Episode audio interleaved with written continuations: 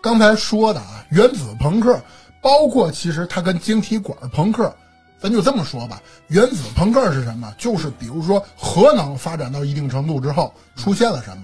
哦而晶体管朋克呢，更多是晶体管发展到一定程度了，出现了什么事情？而哦，这两种风格到后来融为了一个大的艺术形态，就叫苏联朋克。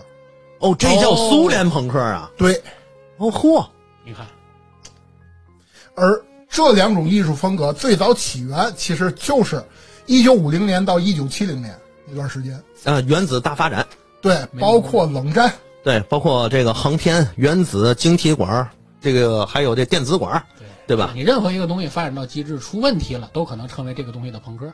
哎，对你比如说拜登，要是下一任还当选，下下任还当选，就是老年痴呆朋克，对吧？漂亮就是就是这么个路线。是是是。